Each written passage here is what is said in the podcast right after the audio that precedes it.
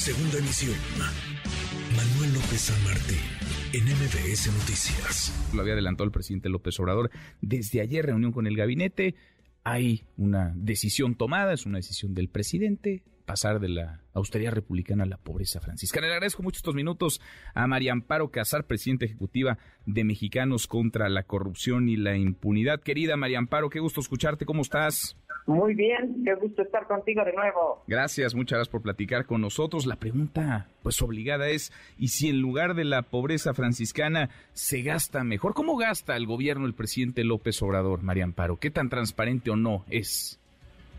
Mira, bueno, uno es eh, cómo gasta y otro es si es transparente. eh, se gasta, se gasta mucho y desde mi punto de vista, y lo hemos eh, publicado en varias, eh, en varias series de investigaciones aquí en Mexicanos contra la corrupción, se gasta mal. este anuncio, y ahora te voy a decir por qué, no es nada más una afirmación sin, sin sustento, este anuncio de que vamos a pasar de la austeridad a la, la republicana, a la pobreza eh, franciscana, pues no me parece más que eh, demagogia, ¿no? eh, si ya era demagogia la austeridad que predicaba, el, o que predica el gobierno de López Obrador, más demagógica todavía es esto de la pobreza franciscana, pero como que nunca nos paramos a, a, reflexionar en qué quiere decir esto de pobreza franciscana o de austeridad. ¿De pues, la austeridad en, en el sentido más simple, ¿sí? es simplemente a renunciar a gastar dinero en determinadas cosas de las que en principio podemos prescindir. Eso quiere decir, según el diccionario de la RAE, es lo que quiere decir la austeridad. ¿sí? La pobreza franciscana es otra cosa, es un principio religioso, es eh, la adopción de la pobreza como una forma de vida. Creo que eso no tiene ni siquiera cabida en el gobierno, pero pues puede ser muy popular este, eh, este dicho. Yo lo que me pregunto es, ¿de dónde saca la cifra el presidente López Obrador que nos da la mañanera de que se han ahorrado dos billones de pesos? O sea, eh, para, para mí y, creo que para los que nos escuchan es muy difícil pensar en la dimensión, son dos millones de millones de pesos en puros, eh, por lo que él dice, y ahí es donde pasamos a la pobreza franciscana, en viajes, en todas las comunicaciones van a ser por teléfono y por teleconferencia. De verdad creemos que podemos ahorrar tanto dinero a través de eso y a través del decreto de que se acabó la corrupción, misma que no se ha acabado. Entonces, yo lo que preguntaría es en dónde están. Nos acompaña este dicho de los dos billones de pesos que yo no los encuentro por más que analizo la cuenta pública. Además, eh, nos dice que no hay subejercicios ¿sí? Porque se le ha criticado por eso. No, sí, sí hay. Y hay muchos subejercicios y en ramos o en sectores que nos importan muchísimo a los mexicanos. El año pasado, no te digo de este año porque todavía no sale los eh, las cifras finales, pero el año pasado en el ramo de salud que están el Instituto Mexicano de Seguro Social, el ISTE, eh, la Secretaría de Salud, dejaron de ejercerse 24.500 millones de pesos. Entonces, cuando yo te digo las dos cosas, que es austeridad, es renunciar a gastar dinero en ciertas cosas de las que podemos prescindir, yo lo que le preguntaría a López Obrador es si se puede prescindir del gasto en salud, ¿sí? Cuando estamos en un momento como el que estamos y cuando pues el 52 millones de mexicanos se quedaron sin seguro popular. Oye, lo más triste, María Amparo, es que sí se puede, porque ya lo hemos visto, el desabasto de medicamentos, por ejemplo. El asunto es el costo que hay, ¿no? De tomar este tipo de decisiones que rayan, pues rayan en no solamente la irresponsabilidad, sino en, en, el, en el crimen, porque le puede costar la vida, le cuesta la vida a quienes dependen de esos medicamentos. Pienso en los oncológicos, por ejemplo, para niñas y niños.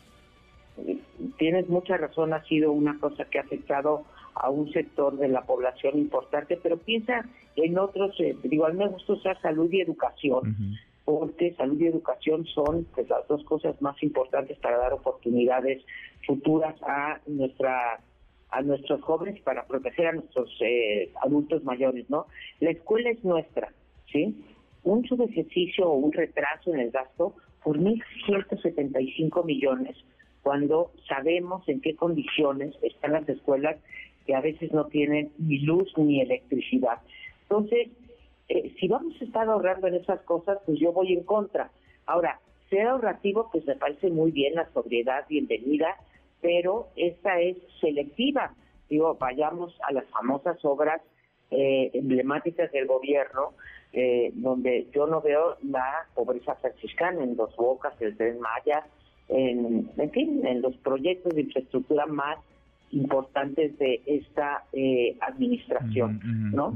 Y no se está jalando, María Amparo, perdón que te interrumpa, pero no se estará jalando la cobija justamente de esto que parece un asunto de forma de vamos a ahorrar en viáticos, vamos a ahorrar en boletos de avión, ahorremos en gasolina, en vehículos, ¿no estará jalando esa cobija para pues tratar de cumplir con esos proyectos prioritarios que traen ya un, sobrecosto, digamos, que están costando más de lo que se había presupuestado, el tren Maya, eh, la refinería en Dos Bocas, el propio aeropuerto internacional Felipe Ángeles.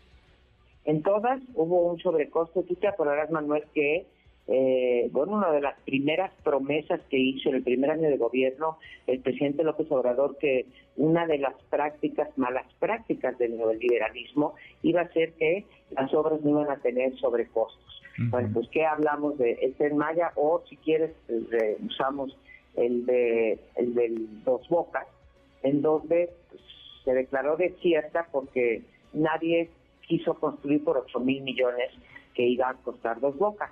Pues ya vamos en más de el, de el doble. Entonces, tú tienes una refinería o tienes un aeropuerto hasta este momento pues eh, poco rentable, pero tienes estos subejercicios eh, de los que hablo en salud o estos ejemplos que me das tú de los medicamentos. Entonces, cuando el presidente se atreve a decirte que la austeridad no es un asunto administrativo, sino uno de principios, pues yo sí me pregunto, de si esos principios están realmente con su lema del primero los pobres o están con la idea de que tiene un capricho de hacer estas cuatro obras y para eso no solamente no hay ejercicio, hay sobre ejercicios y mueve el dinero que le, eh, digamos, que le autorizó el Congreso para poder pasar estos este, sobrecostos.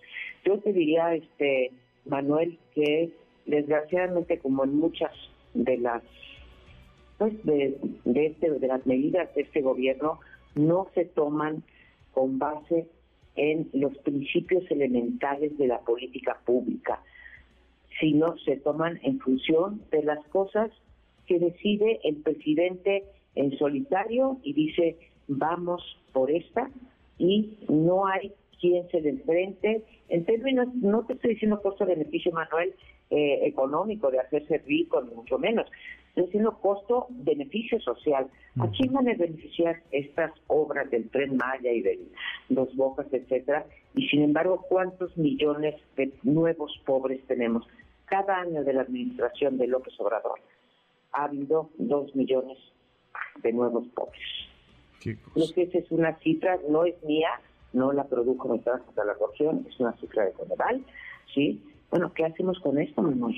O sea, sí se gasta, se gasta mucho dinero y creo que se gasta más.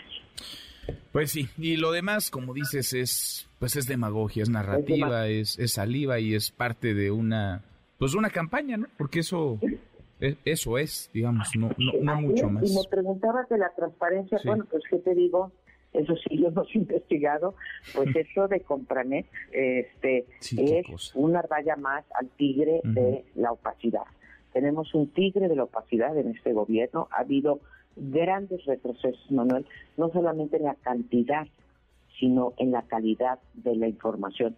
Y luego pues nos recetan en esta época de grandísimos avances tecnológicos que se te caiga el sistema, digo, simplemente no se entiende. ¿sí? Pues demoledor, María Amparo, pero así la realidad. Gracias como siempre, qué gusto escucharte. Al contrario, Manuel, qué gusto estar contigo de nuevo y saludos a todos. Gracias, muchas gracias como siempre. MBS Noticias.